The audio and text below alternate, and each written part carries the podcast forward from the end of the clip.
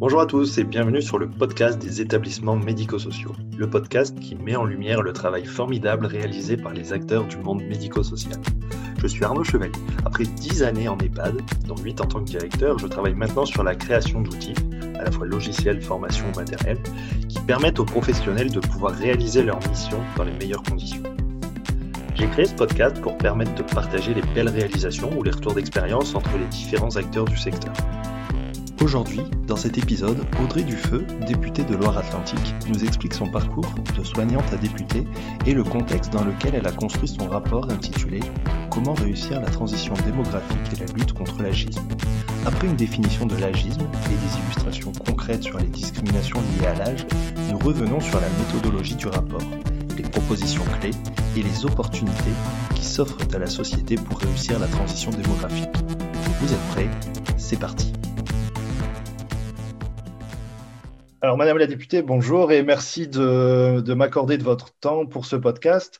Euh, aujourd'hui, on va parler de, l'agisme et du rapport que vous avez rendu au Premier ministre le 12 décembre 2019 qui s'intitulait Réussir la transition démographique et lutter contre l'agisme.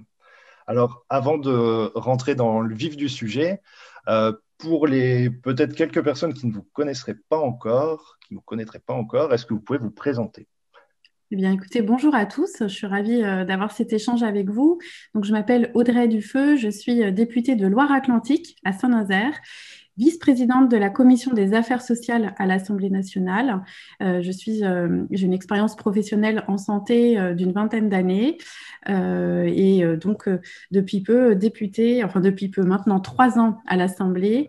Euh, et donc, j'ai beaucoup travaillé sur, euh, sur le vieillissement et notamment sur le rapport dont vous venez euh, de faire référence, lutter, la, lutter contre l'agisme pour réussir la transition démographique, parce que, parce que je crois que le, vraiment le cœur du problème, pour réussir cette transition, il nous faut vraiment avant tout lutter contre cet agisme ambiant que notre société traverse avec des discriminations à l'égard des aînés de plus en plus fortes et notamment en ce moment, mais je crois qu'on y fera euh, écho, on en reparlera tout à l'heure.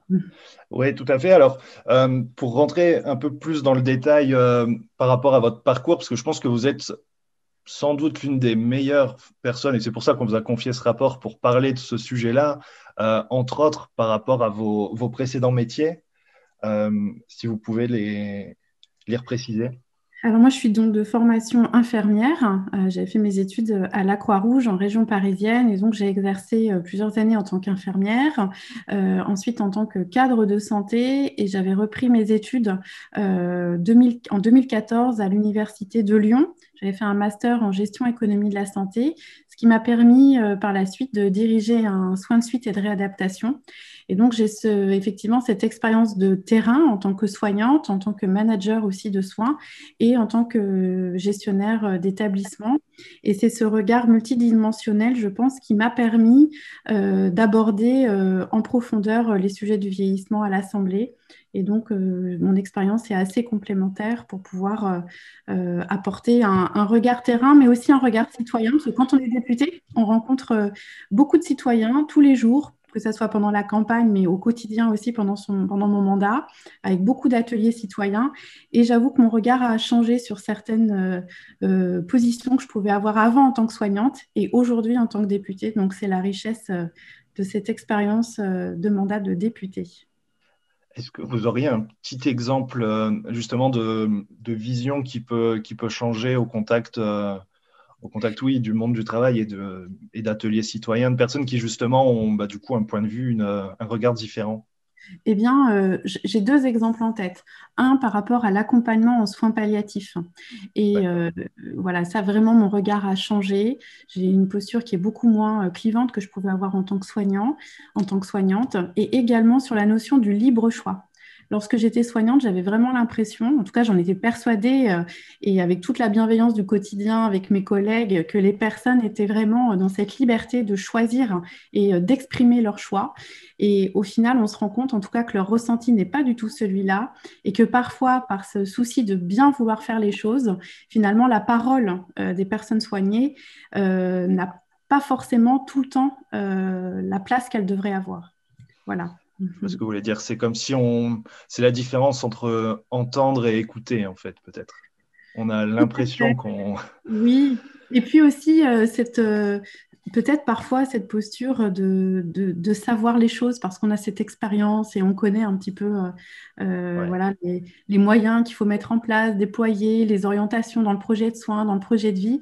Et parfois, je me dis que euh, par souci de bien faire, on a tendance à vouloir trop, trop convaincre et peut-être laisser davantage une liberté de choix pleine et entière pour les citoyens.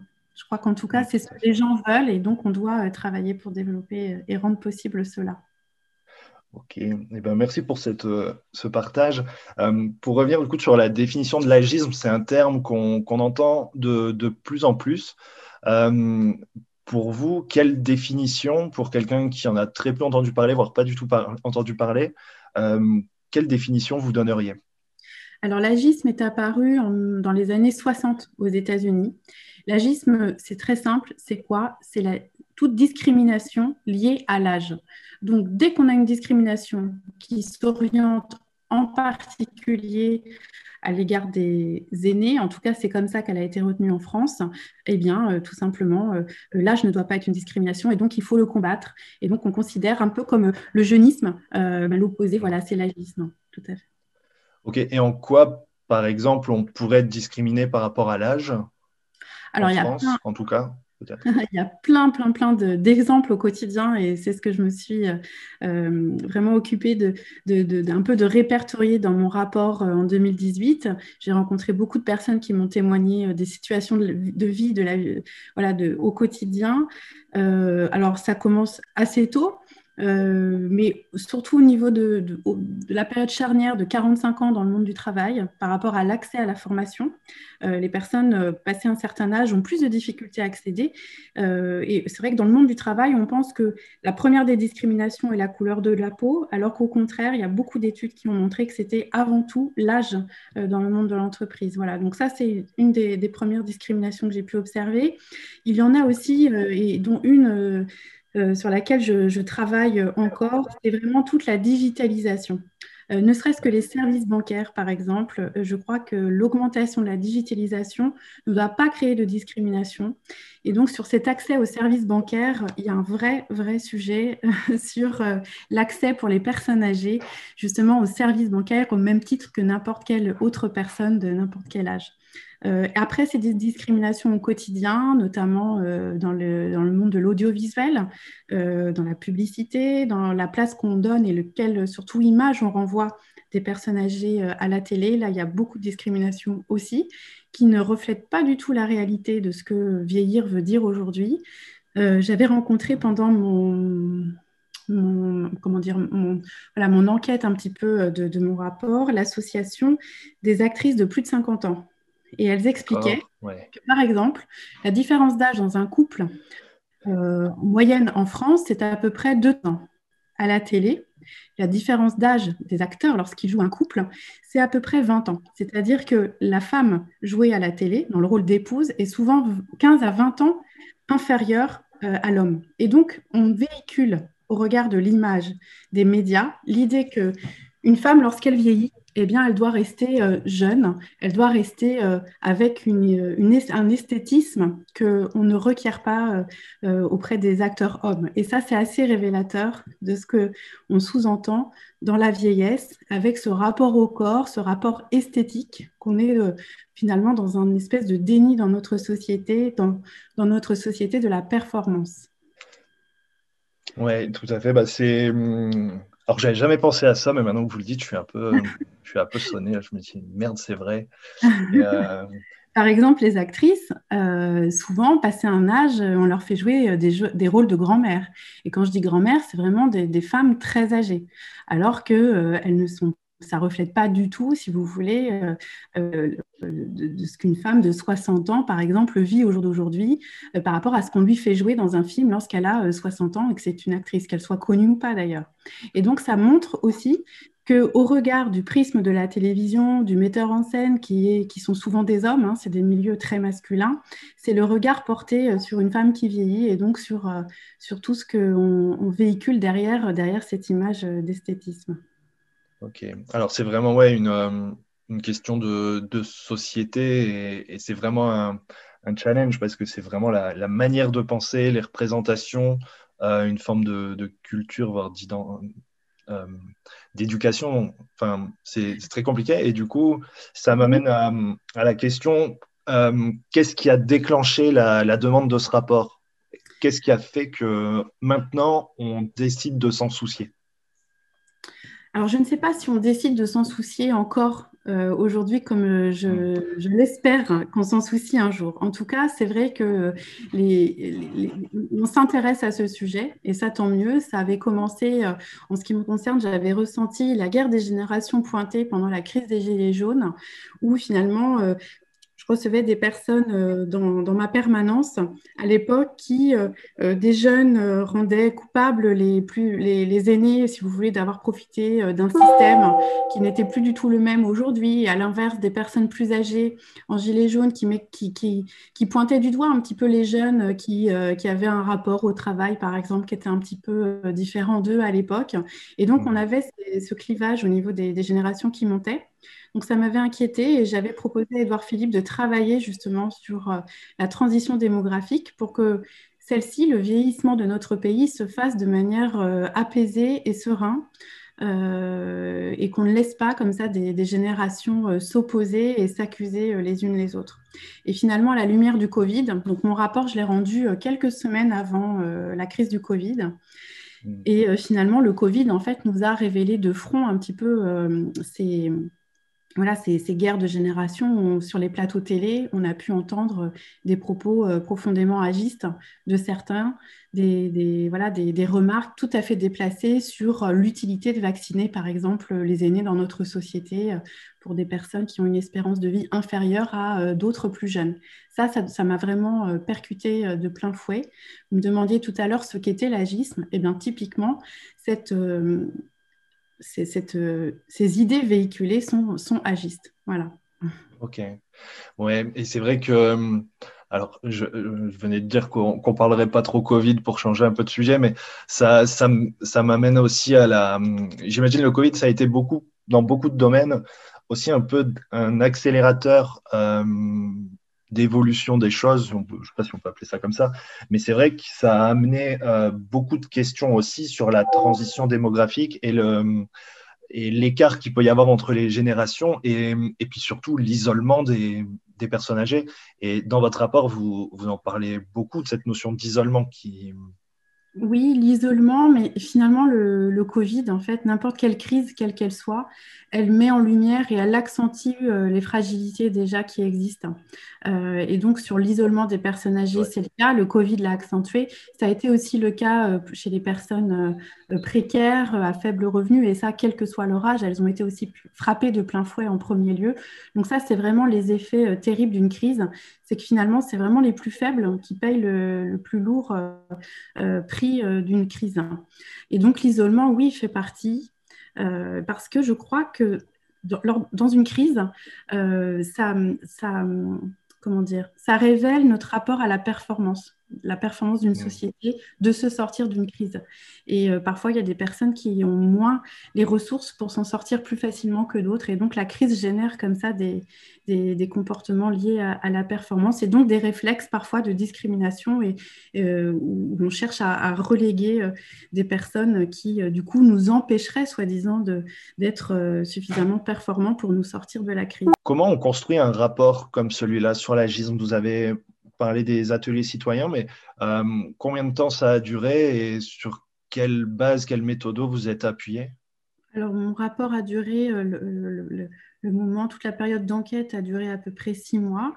Euh, j'ai tenu vraiment justement pour m'extraire au maximum de mon regard de professionnel de santé, euh, aller rencontrer les personnes dans les, territoires. Et donc j'ai fait un tour de France du grand âge euh, avec mes collaboratrices où nous sommes allés rencontrer des, citoyens dans, plein de villes différentes, à organiser des ateliers en EHPAD, en résidence autonomie, avec des, des, oui, des, citoyens. J'ai rencontré d'autres députés aussi dans leur territoire qui avaient invité des gens euh, de chez eux pour justement un peu euh, avoir un, large spectre euh, de, ce que, de ce qu'était le reflet du vieillissement et surtout les attentes des citoyens dans, les territoires. Donc ça a été une enquête de terrain. Euh, et puis après, il y a tout donc la littérature euh, en parallèle, donc euh, avec beaucoup de lectures, de rencontres aussi d'acteurs, de, professionnels, des administrations, de différents ministères. Enfin, c'est très très large. Et puis donc il y a toute cette période de restitution que j'ai tenu moi à rédiger entièrement. 98% du rapport, c'est moi qui l'ai rédigé. Euh, ce qui n'est pas toujours le cas quand on est parlementaire, puisqu'on a euh, des personnes qui nous accompagnent.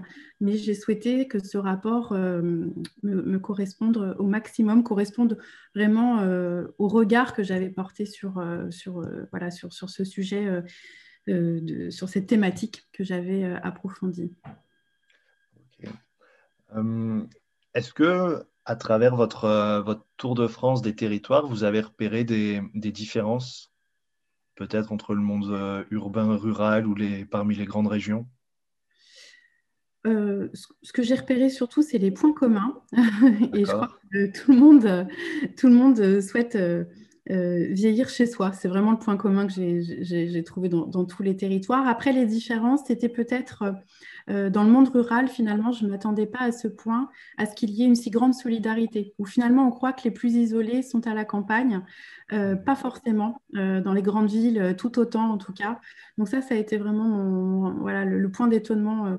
et c'est ce, qui m'a permis, et heureusement que je suis allée dans des territoires très reculés, très, très reculés pardon, dans, voilà, dans le sud de la France notamment, c'était très fort. Et donc finalement, les solidarités, euh, elles ne sont pas euh, dépendantes du nombre, euh, de, la densité de, la ville. Je crois que c'est vraiment les liens justement de proximité. Et qu'est-ce que les communautés de communes, qu'est-ce que la commune met en place pour que ces liens de proximité vivent, perdurent et, soient vraiment quelque chose qui, dure dans la vie des personnes? Je crois que ça, ça fait vraiment la différence. Mmh. Je pense que, ouais, je vous rejoins. alors, moi, j'ai été directeur sur, euh, sur quelques établissements, mais je suis passé de, de la grande ville euh, au petit village, ou plutôt l'inverse. Et, et c'est vrai que dans un petit village, l'EHPAD, en fait, les soignants connaissent les résidents depuis très longtemps, avant l'entrée en EHPAD. Et ce qui fait que, alors évidemment, l'EHPAD, c'est chez soi, mais sans être chez soi, mais mais il y a, y a, un lien beaucoup plus fort avec les, avec les équipes, et je pense que oui, peut-être moins d'effet d'isolement. Et d'ailleurs, très bien, euh, c'est extrêmement important. Comment est-ce qu'on travaille la visibilité de la personne qui vieillit avant qu'elle soit en EHPAD et, finalement, le, vieillissement, ça se prépare bien en amont de l'entrée dans une institution. Et euh, les liens du quotidien, justement, permettent cette reconnaissance de la personne âgée euh, dans nos villes, dans, nos territoires. C'est un continuum tout au long de la vie. et il n'y a pas de, en tout cas, c'est vraiment dommage qu'il y ait trop de cloisonnement entre le monde euh, dans les établissements et euh, la vie, euh, la vie de quartier, la vie de, tous les jours lorsque l'on est chez soi. C'est vrai. C'est vrai, alors ça s'ouvre un peu, je dirais, mais il y a énormément de, travail à faire là-dessus et il y a énormément, énormément de choses à faire. alors, on, je pense, moi, c'est ce que j'ai ressenti que, enfin, une très forte implication de votre part dans ce rapport et, un Tour de France qui, du coup, ne m'étonne pas parce que j'ai trouvé qu'il y avait énormément de propositions et d'actions très concrètes. Et, euh, et, du coup, alors, on va pas, on, peut pas toutes les, toutes les passer en revue parce que sinon, ça nous prendrait la journée. Euh, et du coup, j'invite tout le monde à, à lire le, le, rapport et à, et à du coup, à, à découvrir ces, ces propositions. Est-ce que parmi, euh, parmi tout ce que vous pouvez proposer, est-ce qu'il y a des choses qui vous tiennent particulièrement à cœur de voir se, développer, de voir aboutir? Alors, comme vous le dites, il y a, donc, il y a 86 propositions. J'ai essayé de les classer selon une progression de, à trois niveaux. il y a tout un tas de propositions qui tiennent de, à la sphère sociétale, c'est-à-dire comment est-ce qu'on transforme la société. Ensuite, à l'entourage, comment est-ce qu'on travaille en proximité avec les personnes vieillissantes et toute une autre euh, partie de propositions qui finalement sont plus délicates à mettre en place, mais tout aussi importantes, c'est qu'est-ce qui touche à la sphère personnelle euh, et individuelle et comment est-ce qu'on travaille chacun son propre vieillissement parce que finalement, on est tous responsables euh, de notre vieillissement et aussi du vieillissement de, notre entourage. Alors, moi, j'en retiendrai deux essentiels qui permettraient de faire que toutes les autres puissent euh, aboutir euh, plus ou moins naturellement. La première, c'est vraiment placer le vieillissement en dehors du domaine de la santé. Actuellement, euh, par exemple, la ministre de l'Autonomie actuellement est rattachée au ministère de la Santé. Moi, ce que je disais dans mon rapport, donc c'était avant ce remaniement ministériel, mais je crois que le vieillissement est vraiment interministériel et doit être très transversal. Pourquoi? Parce que vieillir n'est pas, pas une maladie, on vieillit tous, c'est un phénomène naturel. Et donc, on traite les, les, maladies qui apparaissent en vieillissant très bien, c'est rattaché à la santé ça vaut pour n'importe quel être humain, quel que soit son âge. En revanche, vieillir demande à ce qu'on adapte la société et donc ça doit s'adapter au niveau du logement. Il y a un ministère du logement. Le vieillissement devrait être traité dans ces ministères, au niveau de l'habitat, au niveau du numérique. La transition numérique est vraiment euh, euh, un risque terrible pour les personnes qui vieillissent si on ne veut pas que l'agisme prospère dans notre société. Ça doit aussi se traiter au niveau du ministère de l'Intérieur. Combien de fois j'entends qu'on veut retirer le permis de conduire passé un certain âge Vous voyez, donc euh, mmh. les, les, risques d'agisme, en fait, se retrouvent dans l'ensemble du portefeuille ministériel. Et donc, moi, ce que je prônais, c'était vraiment une gouvernance du vieillissement au-delà de, de l'affaire de la santé. Ça, c'était une des premières propositions. Ensuite, euh, la seconde qui me tient vraiment à cœur, c'est euh, la, prospective sur la transition démographique. C'est-à-dire qu'on sait que notre société vieillit, sauf qu'on doit s'y préparer. Et s'y préparer, c'est régler, certes, les problèmes du quotidien, les problèmes de l'année qui arrive, des deux, trois années qui arrivent, mais préparer notre société à cette transition, c'est vraiment préparer les politiques publiques pour les 10, 20 et 30 années à venir. Et ça, du coup, ce que je proposais dans mon rapport, c'était un institut de la longévité pour justement préparer ce que sera notre société de demain et quels moyens on se donne pour, euh, pour qu'on puisse euh, faire en sorte qu'on le réussisse euh, grandement. Ça paraît tellement logique quand vous le dites comme ça. C'est vrai que, et ce serait finalement, on, oppose souvent dans le secteur médico-social un peu le, enfin, l'aspect personne âgées, personnes handicapées. Et c'est vrai qu'il y a une secrétaire d'État chargée euh, de l'accompagnement des personnes handicapées. Et c'est vrai qu'on pourrait imaginer. Euh, oui, et elle est rattachée au Premier ministre euh, en interministériel, ce qui n'est pas le cas de la ministre déléguée à l'autonomie. Et donc, vraiment, je crois que lutter contre l'agisme, c'est faire que toutes les personnes aient les mêmes droits, qu'elles soient handicapées, qu'elles soient âgées, qu'elles soient jeunes, qu'elles soient euh, euh, salariées, retraitées. Euh, je, crois que vraiment, avancer en âge ne doit à aucun moment réduire les droits de la personne âgée. Ça, c'est un des fondamentaux. ça doit être des fondamentaux pour justement mieux gouverner le grand âge dans notre société. Fait. Et pour revenir aussi à, un institut euh, de la longévité, vous avez évoqué aussi une notion de, transition. Et comme, euh, comme la transition, on parle de la transition sur le climat, mais c'est aussi la transition démographique. On sait que c'est quelque chose qui, enfin, qui est en cours. Euh, ça, ça s'inscrit aussi dans cette logique-là, l'Institut de la longévité, et puis avoir vraiment sur, vous le proposiez sur 2021. Tout à fait. En fait, ce que je dis dans mon rapport, c'est que pour lutter contre l'agisme et donc réussir cette transition démographique, il faut que la transition démographique et donc le vieillissement soient au même niveau d'importance dans nos politiques publiques que la transition numérique et que la transition environnementale. Par exemple, le plan de relance. Là, le gouvernement a mis un, plan de relance incroyable, 100 milliards d'euros sur la table. Ce plan de relance, il est finalement assez peu orienté vers la longévité et le vieillissement. Il y a beaucoup d'argent mis sur la transition numérique, super.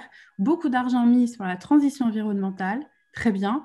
Mais du coup, quid de la transition démographique pour transformer notre pays? On doit vraiment allouer des moyens dans chaque subvention donnée, dans chaque financement de projet, penser qu'on doit aussi se préparer au vieillissement de notre pays. Sinon, c'est euh, à moyen et long terme euh, cacher les, euh, ne pas vouloir voir en fait que notre société vieillit. Et donc dans mon rapport, je parle beaucoup aussi du déni. C'est-à-dire, je pense qu'il n'y a aucune mauvaise intention chez aucun dirigeant depuis des, décennies de ne pas vouloir traiter le vieillissement. Je crois simplement qu'en fait, la peur de vieillir, qui nous anime euh, chacun, chacun de nous, euh, si on est plus ou moins à l'aise avec cette notion, eh bien, on va plus ou moins euh, occulter cette, thématique dans, dans, nos politiques publiques. D'accord, c'est un sujet qui, qui semble en fait jamais vraiment prioritaire et c'est tout le, dommage en fait, parce que du coup, ce qui fait que c'est peut-être pas pris à temps. On le voit hein, même sur une question. Alors, je ramène ça à la santé, mais euh, en matière de prévention, de préparation, on se dit toujours, mais ça va aller, et puis, et puis on ne fait pas. Et... Tout à fait, sauf que la peur n'évite pas le danger. Et souvent, moi, en soins de suite et de réadaptation, je voyais des personnes arriver dans mon établissement, être hospitalisées pendant de longues semaines parce qu'en fait, elles avaient n'avaient pas voulu voir qu'à la maison, elles avaient besoin d'adapter leur logement, qu'à la maison, elles avaient besoin d'accompagnement au quotidien pour mieux prévenir leur vieillissement et donc éviter des, chocs parfois brutaux euh, dans un parcours de vie. Et bien finalement, ce qui vaut, et c'est ce que je disais tout à l'heure, au niveau individuel où on occulte un petit peu, on ne veut pas voir qu'on vieillit trop vite, et bien ce que j'ai remarqué, c'est qu'au niveau de notre société aussi, on a tendance à ne pas vouloir voir que, que notre société vieillit et donc on va euh, se concentrer sur des sujets plus performants qui touchent à l'activité, à la performance, à la jeunesse.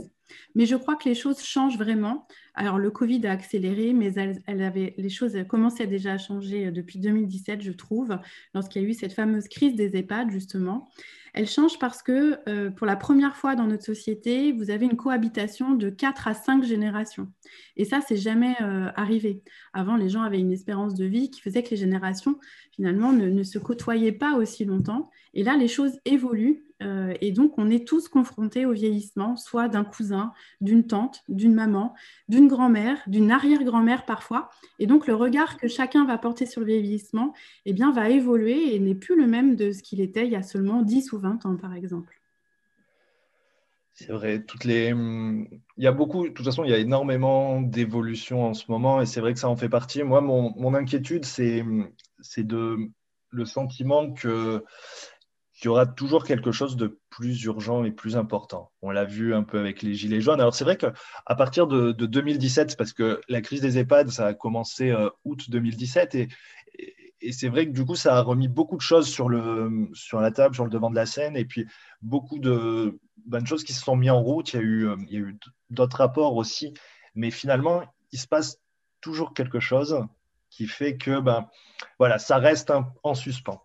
C'est un peu le, même temps, alors oui et non, j'ai envie de vous, répondre parce que euh, quelque part, regardez, la priorisation, la stratégie vaccinale sur le Covid, elle s'est directement orientée vers les personnes de plus de 75 ans, quelle que soit leur comorbidité. Et ça, je me dis, c'est une attention que notre société, que la France euh, accorde euh, et, permet aux personnes vieillissantes. Donc ça, c'est une belle reconnaissance. Il y a des pays comme la Chine qui, eux, ne se sont pas posé la question. Euh, les Chinois, par exemple, ont directement, eux, vacciné les plus jeunes, justement parce qu'ils ont ce rapport à la performance que la France n'a pas forcément. Donc ça, je trouve que c'est plutôt euh, à saluer et, vraiment, je dis bravo. Euh, et d'un côté, oui, il y a toujours, on a toujours autre chose à faire, oui, parce que je pense que c'est une course aussi vers l'avant qui évite de penser justement à ce que je disais tout à l'heure que mmh, sans doute, vrai. que chacun vieillissant. Tout à fait. Euh, moi, j'ai retenu un, point du rapport que j'ai trouvé euh, aussi très intéressant et très logique, c'était le, bureau de vote dans les EHPAD. Alors, si on le fait aujourd'hui, c'est compliqué, mais sur le principe, je trouve ça vraiment génial parce que ça permet de, permettre aux, personnes âgées, notamment en EHPAD, de pouvoir euh, être plus au, enfin, de pouvoir s'impliquer de manière plus simple euh, dans leur vie citoyenne, en fait, parce que, OK, les, personnes âgées ont le droit de vote, même, euh, je dis pas de bêtises, que même sous tutelle, elles gardent le droit de vote, sauf qu'il y a un vrai problème technique de conduire les gens au bureau de vote. Alors oui, c'est vrai que cette mesure, euh, du coup, j'en ai, j'en ai pas trop parlé à la suite dès qu'il y a eu le Covid parce que c'était plutôt ah mal vu. Hein.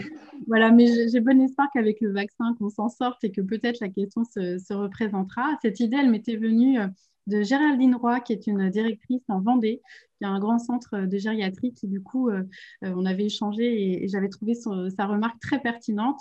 En fait, l'idée du bureau de vote, c'était euh, dans les EHPAD d'affirmer la citoyenneté, des personnes vieillissantes, mais aussi ouvrir un petit peu le regard sur les EHPAD. C'est-à-dire que, euh, regardez, on vote actuellement dans des, dans des, écoles vides le dimanche. On a tous à cœur de retourner dans une école, de sentir les odeurs de craie, de peinture, etc. Ça nous rappelle nos années passées.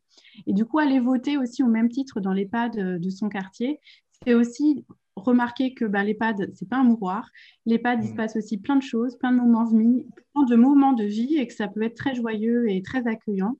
Et donc, c'est un petit peu euh, euh, faire moins peur aux personnes qui vieillissent pour éviter au maximum justement qu'elles arrêtent, qu'elles n'y pensent pas. Je crois que l'idée, c'est vraiment d'ouvrir le regard et permettre de, de véhiculer une pensée, de se projeter soi-même dans son vieillissement.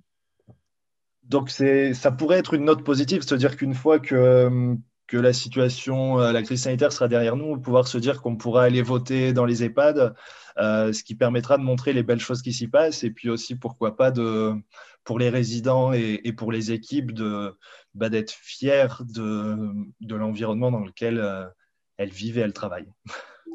Oui, tout à fait. Je crois que la reconnaissance des soignants, elle va de pair avec la reconnaissance euh, des personnes dont elles s'occupent au quotidien, finalement. Et donc, le regard doit changer sur le vieillissement et il doit aussi changer sur les, soignants qui, qui, accompagnent les personnes euh, âgées au quotidien. Euh, les, choses vont de pair et tant mieux. Ce sont des binômes de, de la vie quotidienne et on doit les, on doit les chérir. Et il y a un véritable enjeu aussi là-dessus maintenant sur l'attractivité des métiers, mais mais ça aussi, ça pourrait faire l'objet d'un autre euh, vaste débat. Euh, je vous remercie, euh, Madame la députée, de, votre temps. On est arrivé au bout. merci à vous. Est-ce que vous voulez rajouter quelque chose? Eh bien, écoutez, euh, non, enfin, si rajouter, c'est euh, un espoir et un vœu, c'est qu'on sorte rapidement de cette crise du Covid-19 et qu'on puisse retrouver des, liens, du vivre ensemble de tous les jours à partager. Ben, je vous remercie. Merci à vous et bon courage. Bonne course. J'espère que cet épisode vous a plu et qu'il vous inspirera. Pour ne pas manquer les prochains épisodes, n'hésitez pas à vous abonner au podcast sur votre plateforme d'écoute pour recevoir des notifications lors des nouvelles publications.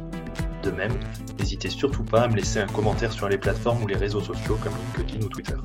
Passez une bonne semaine et à bientôt sur le podcast des établissements médico-sociaux.